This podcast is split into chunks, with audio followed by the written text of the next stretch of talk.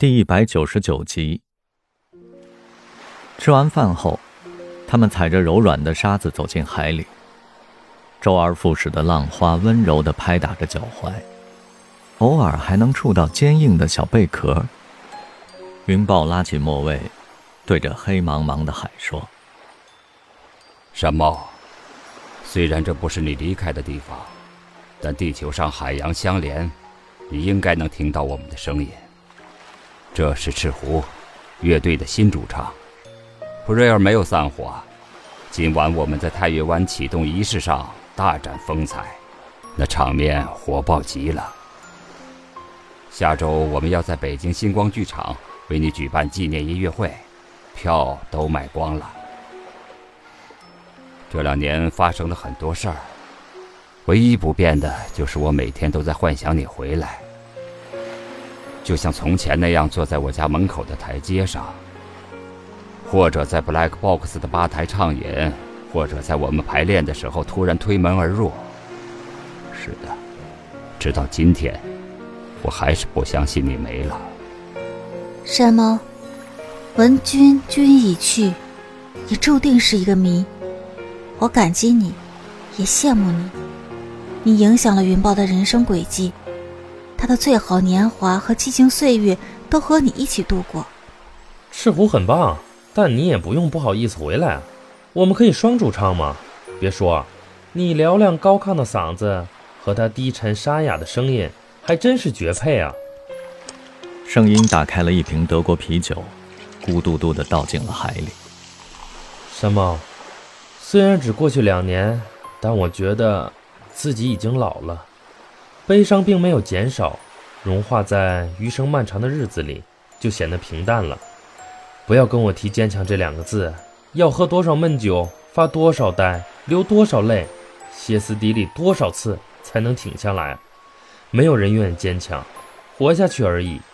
梵高说的：“只要活人还活着，死去的人也就活着。”听着兄弟们的肺腑之言，莫蔚热泪盈眶。据说两年前，大家在名丹岛给山猫举办了一个小小的追思会，如燕还亲手为他做了一只荷花灯。如今，他和大家一起悼念山猫，伤感里却包含着幸福，这让莫蔚有些像贾宝玉受罚后的心情。不过挨了几下打，他们一个个就有这种怜惜之态，令人可亲可敬。假若我一时竟别有他故，他们还不知何等悲感呢。既是他们这样，我便一时死了，得他们如此，一生事业纵然尽付东流，也无足叹息了。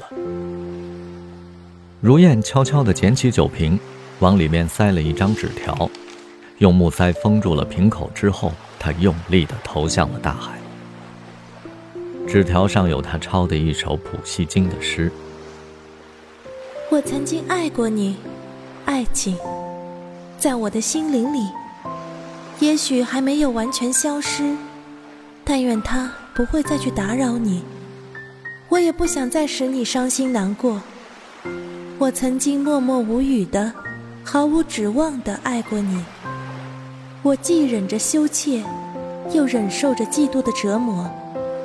我曾经那样的真诚，那样温柔的爱过你，但愿上帝保佑你，另一个人也会像我一样爱你。没有比这首诗的描述更贴近他对山猫的感情了。想起他时，他还是会心痛，痛得并不尖锐，杂糅着感动和惆怅，仿佛与他相恋是上辈子的事儿。如果再来一场那样天地不分的大雨，他依然会义无反顾地走向他的歌声，把自己当成一件祭品献给他。